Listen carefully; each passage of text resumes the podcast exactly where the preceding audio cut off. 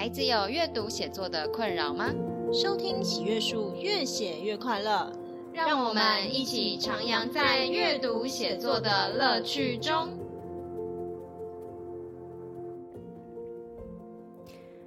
Hello，大家好，我是喜阅树梁虹莹老师，欢迎来到我们喜阅树 Podcast，越写越快乐。很高兴我们的第一集终于要开始喽！今天很荣幸邀请到我的好朋友。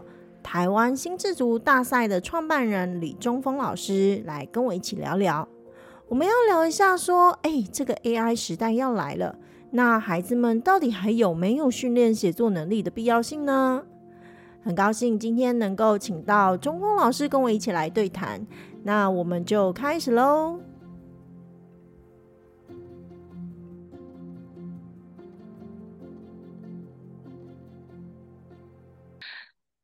哎，中锋，嗯，那个现在已经来到 AI 时代了哈，啊，对啊，你大概从什么时候开始接触那个 ChatGPT？我算很晚的，因为有一次很巧，呃，我我不是有一群当老师的朋友的社群嘛，嗯嗯，那当他们在聊起这个话题的时候的前一个礼拜，我刚好跟我那个硕士班的同学去吃饭。那他是一个欧洲旅游线的导游，嗯，吃饭的时候他跟我讲到这个东西，我说你说什么？然后他就秀给我看，他就秀给我这个、嗯、这个那个他跟 ChatGPT 聊天的过程给我看，啊、我就吓到，我说这个也太屌了吧！然后对我就我当下我觉得很惊惊讶，然后没想到过没多久，立刻在其他的群组里面，大家疯狂的哦，一下子所有人都在聊这个话题。嗯嗯嗯，你是去年就接触到还是今年？今年年初。哦，今年年初。对，所以我说我说算晚的。我我记得去年好像一刚开始玩的时候啊，就是大家其实，在秀他的时候啊，就是还是很多都会针对它。有趣的地方，比如说数学题会一直有荒谬的错误，这时候大家还不觉得啊？你看这个 AI 犯那么多的错误，真的太搞笑了这样子。然后后来我我那个时候还没有意识到那是什么东西，然后后来一直到到我的那个一个就是好朋友创业好朋友跟我讲说，这个你一定要一定要试试看，他就给我玩玩看。然后说他一刚开始在接触的时候，他说我告诉你，怀疑人生怀疑了三天。然后我那个时候还没办法理解，一直到就是今年年初的，哎，也是差不多二月左右吧。对，嗯、就是我老公邀请我写一篇稿子，然后就是他想。谈论那个，我们觉得那篇稿子要去写那个科技跟阅读之间的一个关系，uh huh. 然后我才对那个时候我才开始认真的研究跟玩那个 ChatGPT，嗯，这认真玩之后也是怀疑人生的很多天这样。那你、啊、你你你的感受呢？因为你你正好是做这个比较文字教学者，你的感受，嗯、你觉得这个冲击会是什么？其其实说实在话啦，作为一个教学者，我觉得，所以刚开始当然就是，哇，这个我以后还需要再教吗？你不要说小孩子会觉得说，呃，我不知道小孩会不会觉得他们需不需要学啦。嗯。但是你当然就是你可以很快的就去看到这个东西，他很多东西要帮你写，然后写的还真的是头头是道这样子。那那那。那再来就是说，我我记得，其实我今年有想写一本写作的书，嗯，然后我本来是要讲到说，哎，要跟大家讲说，哎，那个写作这件事情，大家不要觉得就是说啊，只是为了考试，这目的真的是太浅了。我们未来啊，社会就是运用，就是等于除了工作之后，有很多的写作哈，其实那个写作目的就不只是考试而已啊，然后叭叭叭。然后结果啊，这个 ChatGPT 试下去，我整个人都懵了，因为我原本想写的那个东西已经被翻盘了，你知道吗？就是变成说，哎，以后反而就是你出来做工作之后啊，就是 ChatGPT 像这一种 AI 工具，我不要说 ChatGPT，就是这种 AI 工具，它真的在文字上可以帮助你很多哎、欸。嗯、然后当下你知道我想要跟大家论述，就整个被翻盘，然后 我就开始想说。哦，那我要教大家什么啊？就是说，呃，可能过去你要跟他讲到说什么，嗯，不是只是要会考试啊，你还要会。就是该怎么讲？因为出到社会之后，有那种样的文章，你要懂得写。你会写吗？然后现在你知道，就是也不用很会写，你很会问问题，那个 AI 就帮你写好。嗯、你知道，那这个是很很很冲击的一件事情。对，就是我我当时的感觉。我我也差不多，我我反而是教学的感受没那么强烈啦。但我对，嗯、因为我今年本来就打算要写一本。就是跟业务销售、业务人员相关的书，嗯，当然前提还是用用心智图的架构来来去规划思考的范畴，嗯，然后再结合我过去这个十几二十年来的业务经验来做这个书的内容，嗯，所以当我知道这个工具的时候，因为呃。这本业务的书，我想写它有大概两三年的时间了，我一直在脑子里面盘算着。嗯嗯嗯。那什么东西让我这个速度变得很慢？就是有一些理论的东西，你知道吗？有个理论的东西，我必须要呃，可能要去爬很多资料啦，找很多书籍。嗯。但这个东西一出现，瞬间解决掉我的问题了。所以，我一开始的雀跃是在这里。哎，这个理论的东西有有一个这个这个不会闹脾气的助理，数位助理在那边等着等着你发问，等着帮你了。所以我一开始的反应是我反而觉得说好，那这些以后这些呃比较需要用到文字表达的那些，比如说论文啊、报告啊，就不再学生们不再用。这个这个不再熬夜，不再挑灯夜战，不需要再花时间去去想、去思考、去写了，因为有电脑会帮你。嗯嗯嗯。哦，我我想到了喜忧参半，反而是立刻会是这样的状况。嗯嗯嗯嗯。当然，后来又看到很多接二连三的报道，有一个有一个有一些教授真的已经开始在要求学生们说：“那你就用这个东西来写报告。”嗯。可是同时哦，同时这个李嘉彤教授他也。立刻也写了一篇文章说啊，那你如果这样下去就完蛋了啊，因为学生就不再思考。对啊，其实很明显，就是我觉得啦，呃，冲击最大应该就是大学学 术端 哦，那个冲击真的超级大的。我看那些教授真的是，对啊，皮皮错啊，皮皮错啊。哎，我我其实，在那个完之后，就是也花了非常多的时间，就是 一样要思考自我价值这样。但是当然就是幸好，因为我们自己不是一个纯粹的文字工作者，对，对那就是说我们是文字教学工作者。那 因为教学在某种程度上，它的那个，它的那个，我我们自己的不可。被替代性是相对蛮高的这样子，所以我当然也不会去担心说，哦，这东西会取代我的工作，但是一样啊，我要重新去思考，就是因为。我是一个比较在意，就是哎，要去说服别人，你为什么要去做这件事情的人，就是要想清楚坏。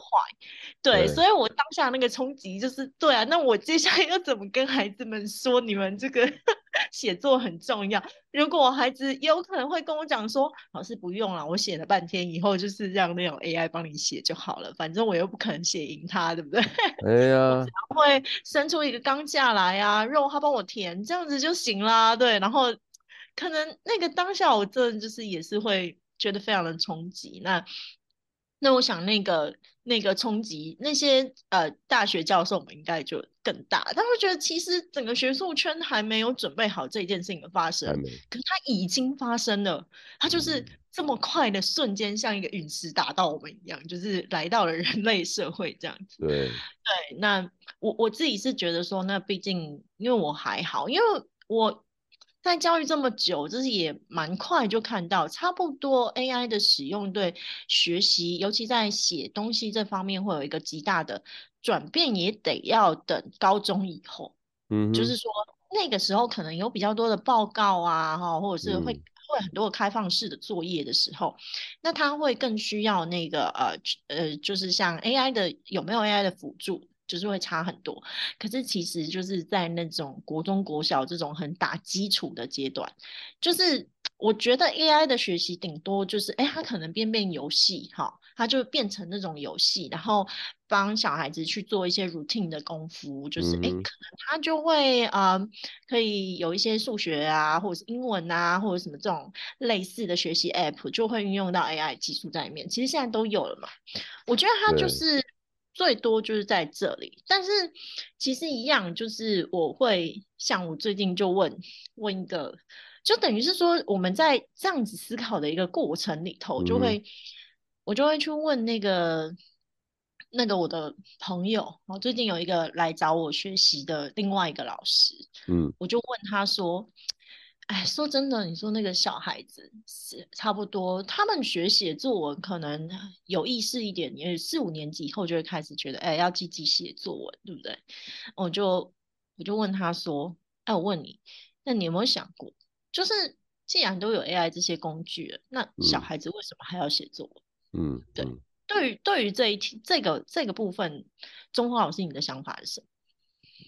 我有被问过类似的，就是、嗯、就是有一个小朋友不知道看了哪个 YouTuber 说，二零不知道四零年，全世界就就人类就不需要再写字了，因为都那时候什么语音输入啦、思考输入什么鬼的。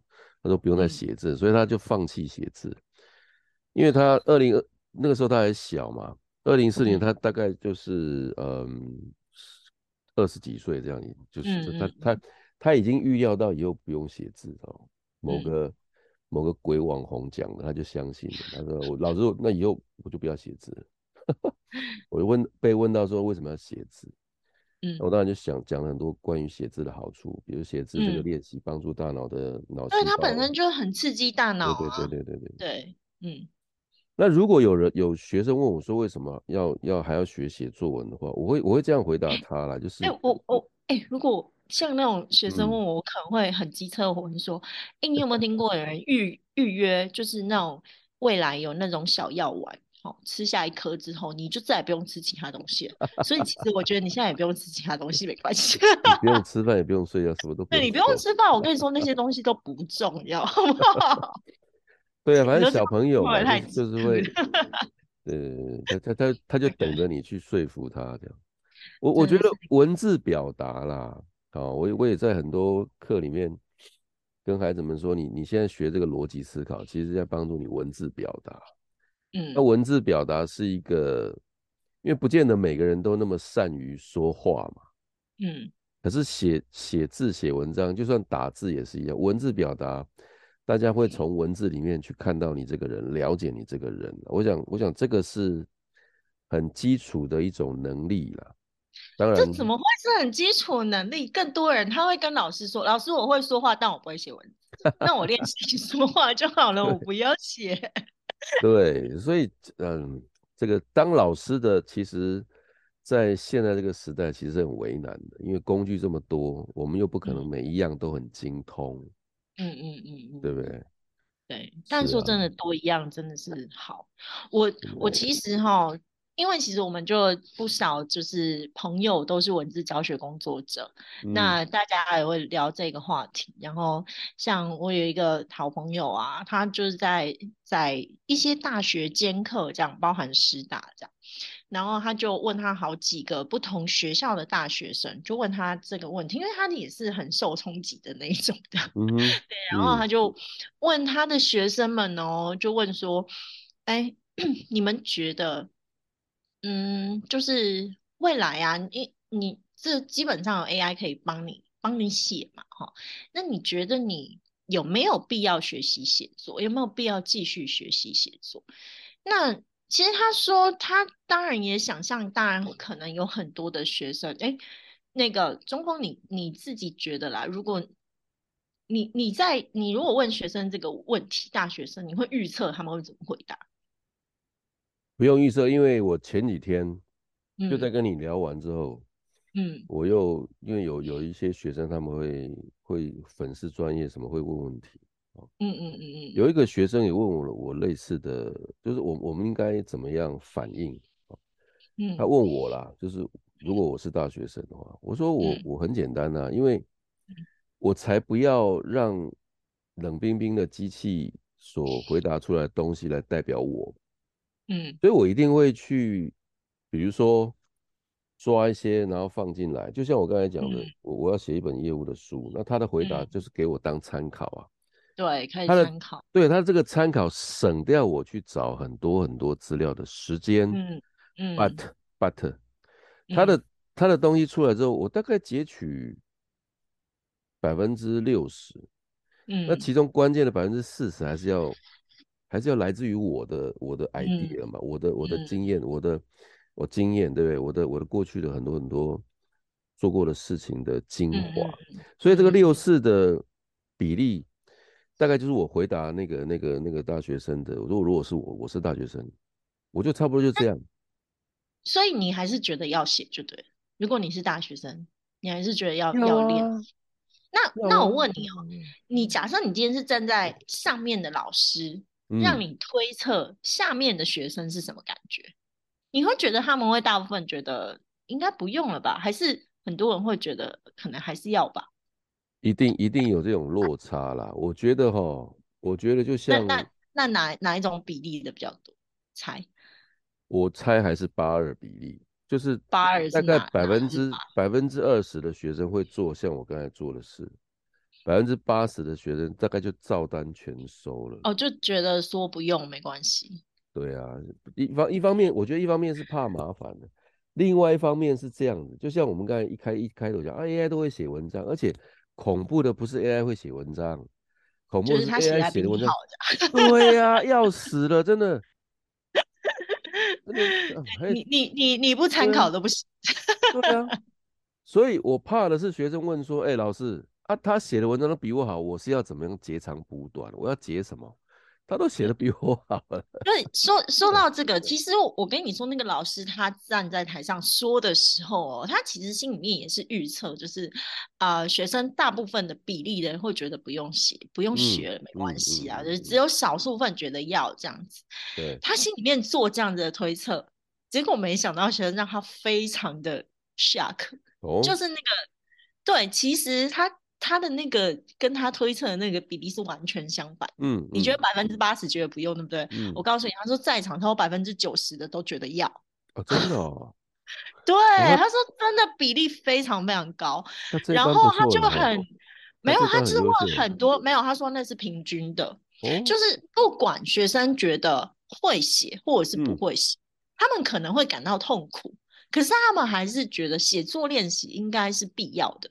说真的，就就是这样，就是说，你能不能够写得好是一回事，嗯、然后可是，嗯、呃，你想，你觉得这件事有没有必要做，那是另外一回事。嗯嗯嗯，对，就是说那个学习，即使有一个工具它在帮我们，但是我跟你说，绝大多数人都还是知道说，呃，它就是一个辅助我们的工具。如果说我们真的全部那的话，那那其实真的很容易，到时候一样啊，就是老板就用 AI 就好了，没用？对，就是说，我觉得那个人的那个危机感都是存在的，所以他们并不会觉得说，哦，我从此就不需要了。那那这个部分就是他开始就是，嗯，我们就有在探究，就是说，哎，那。为什么？嗯，其实一方面又觉得需要，可是一方面又写作这件事又会让人家觉得这么的痛苦。对啊。那我其实后来也在跟他讨论，我就说，我告诉你，我知道为什么。然后他就说，嗯、他就问我说，哎，为什么？我说，呃，因为其实绝大多数的孩子是因为，呃，在在整个做我们的写作教育的过程里面，大部分都没有好好的被引导，好好的被教。大家不是说，大家不是说，大家真的会觉得写作没有必要，是因为你没有被好好的引导，没有被好好的教，嗯、然后接下来每一次都是一篇文章下来，然后接下来就要你写，然后你非常痛苦的挤完一篇之后就被批的乱七八糟。我说，其实是那个写作的过程太痛苦了，所以才会让大家觉得说，嗯、哦，我不喜欢写作这件事。可是我不喜欢写作，不代表我觉得写作是没有必要学习的。对，那所以其实我觉得回过头来还是那样子的一个问题，然后他就说：“哎，你说对了。”因为其他后来就问很多，就是他的学生就说：“哎，好，你觉得有需要那个？但为什么大家还是对写作可能这么排斥来讲？”嗯、这时候其实就很多同学纷纷发言，讲出自己的写作辛酸史，嗯，就真的是提到了我刚才讲的那个点，嗯、就是其实孩子不是不愿意，他们是在过去其实是呃。应该就是就是我说的，没有被好好的引导及教学，所以才会造成他们对写作这么多的你知道负面的情绪哈。对，那对那所以我们自己听了就觉得很感叹啊。所以其实像像我就我在我自己的课堂上，我是面对高中生，嗯、那我就问我们的高中生们啊，我就问他们说，哎，我问你们啊，你们觉得？一样哦，我我的我的我的上课进程是这样，就是我那一堂课我要稍微跟他们聊一下 ChatGPT 嘛，然后接下来我就请 ChatGPT 呢先写一篇他们都写过的文章，嗯，对，叫做贫穷与富有这样子，OK，然后接下来我请他们先。就是看一下其他的同学有写过文章，因为那就是我们有三四篇同学就是的好文章，然后大家就彼此观摩一下。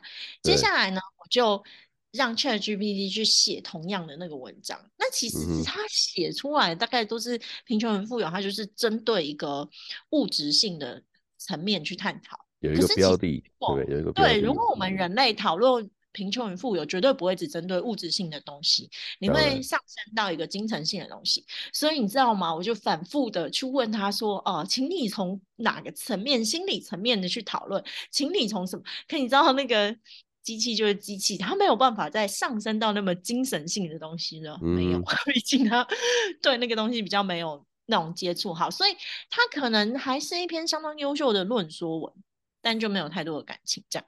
嗯、然后接下来。我就请学生们看，那学生们也看完，ChatGPT 写完，然后我就问他们说：“各位同学，我想请问一下，你们觉得，好，你们觉得 ChatGPT 写的比你好的，请举手。”啊，所有同学都举手，他们都觉得 ChatGPT 写的比较好。哦、对，好，然后我就说：“ Okay. 好，那我再问你们，你们看过了同学的文章，然后你们也看过 ChatGPT 的文章，你觉得你比较喜欢谁的？”结果所有同学。都举他们比较喜欢的同学写过，我就是说为什么？然后他们就说，我就开始要一个一个讲出来。他就说，嗯，因为每一个人的生命经验不一样啊，你他会。学生写的东西，他肯定是挖出他自己生命经验以及他自己的故事去讲。嗯，所以其实我觉得很有趣，就是在我们的作文教学之中，即使同一个命题，即使同一个引导过程，即使你给他同一个结构。最后，其实他写出来的东西，每个人都讲的完全不一样，一定不一样，一定不一样。对，没错。所以其实我我觉得那个过程，就后来我就问说，那你们觉得，好啦，你们现在都已经是高中生，而且你们超级优秀的，你们也很多人可能会开始运用 ChatGPT 帮你帮你写一些作业，或者是协助你学习。那你会觉得你要继续练习写作吗？然后他们就觉得当然要啊，那他们觉得说写作很重要，就是要练习，就是那个过程其实是在一个学习的过程，嗯，让自己练习思考，练习表达自己的想法。然后还有一个同学，他其实就是比较理工男那一种，那他觉得他在我们的写作课上有一个很深入的思考或很深刻的思考，就是他觉得写作可以。是一个让他去挖掘他自己的感受，嗯，自己他的感受的一个很好的机会，这样子，所以他会觉得那一个写作的过程其实是非常珍贵的。对，我觉得，我觉得虹莹老师说的非常重要的一点就是，如果我们把写作文这件事情把它看成是，就是好好的把你的想法跟感受用文字表达出来。嗯，那就没有因为我们要作文考试、作文测验而去评分的这种高低了。因为每个人的故事都很精彩嘛，每个人的故事都、嗯、都值得被好好说出来。如果是这个角度来去重新思考我们的作文的教学的话，我觉得啦，至少孩子们不会那么害怕。嗯，哦，真的真的，这些这些小屁孩，因为我教的年龄比较小哦，就是大概五六年级国中这样子。嗯，他们真的很很害怕，比如说举手发问，很害怕主动、嗯、主动表达，因为过去他们很多老师给他们的经验就是让、啊、你做错了，你做错了，你做错了，但他们很害怕去犯这个错，觉得很麻烦。对，没错，没错，没错。对，殊不知，其实你讲的真的很对，遇到对的会引导的老师，孩子们 就会愿意慢慢慢慢抒发自己的想法了。我觉得，对，即便是他的想法一开始是觉得很平，我们听起来觉得很平庸。嗯，然后就是一堆流水账。可是，只要他愿意抒发、愿、嗯、意表达，我都会给他正面的鼓励。嗯、慢慢慢慢他会变。出来之后，我们可以怎么结构？可以怎么样调整？其实那都是，那都是呃后面可以再做的。但是首先。有有东西先出来，其实那件，而且我们要能够接受他的东西出来，这件事情是蛮重要的一件事情。对，对对对，所以其实呃后来就回到我刚才说，就是我在帮一个老师上课，帮他做这个写作私训课的时候，嗯，我就问他这个问题，我说：好，你现在基本上我们接下来要去教的他的只是小四的学生，好.那我想要问你，你还是要先想清楚，你觉得我们现在训练孩子写作的目的到底是什么？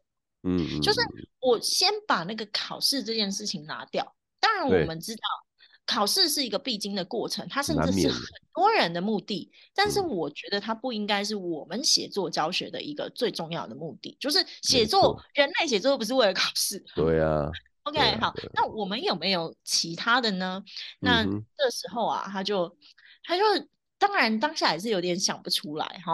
就是我就只问他说。我我我问你一件事情啊，就是你有没有想到说，今天如果一个学生问你说，哎，那个老师，我以后有那个 ChatGPT 帮我写就好了，我为什么要就是有那些 AI 帮我写就好了，我为什么要自己在那边哇，这是个字斟句酌，然后费尽脑汁，就是这么辛苦的去练习啊？对啊，挑挑的成语还没有挑他挑的。对啊，哦，然后逻辑也没有他好之类的，吼，好，然后接下来。我就当然，其实我们都可以回呛他，我们可以说哦，对，所以你要考试的时候让 ChatGPT 帮你写啊。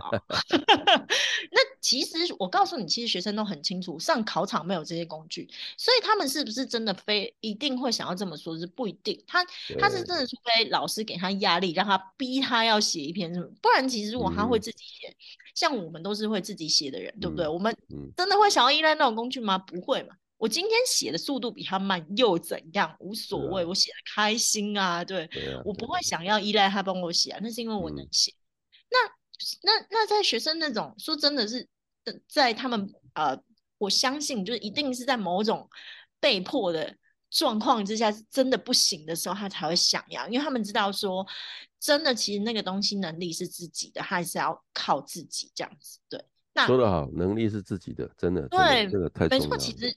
对对对，绝大多数的孩子都还是有意识。那、嗯、那我就问那个老师，所以所以其实呃嗯，就是就是说，但是还还是会有孩子就是会有这样的质疑跟挑战嘛。所以要想清楚，有的时候我们还要给他除了考试以外更大的目的，就是假设今天你跟他讲说，嗯、呃，那个就是到考场上你还是要自己写啊。他说老师没关系。我就不升学啊啊，或者是说，那老师没关系，那个反正我作文就零几分，我没有关系，或者是我对不对？对，就是我就不想面对，我就无所谓，我随便写一写，我我可以不用承受我今天的痛苦，这样子哈、嗯。好，然后那还有没有其他的目的？如果考试也不能作为到时候刺激他的一个目的的话，嗯，好，接下来我就说好，那。那个老师，我想问你一件事情。假设因为那个老师是一个年轻的男老师，还没有小孩子，然后我就问他说：“哎、嗯欸，我问你哦，嗯，就是如果有一天呐、啊，你有孩子了，对，嗯，那，嗯、呃，你的孩子可能差不多也是在小三、小四这个年纪吧，哈，嗯，然后那个时候 AI 都已经很发达、很盛行了。那现在呢，就是他，嗯，就是有一篇作文，呃，他也不太晓得要怎么写。”那就拿来给你啊、哦，那那你当然你会怎么？你会你会什么反应？除了自己教他、引导他之外，你会不会用 AI 这样子的工具来 协助他呢？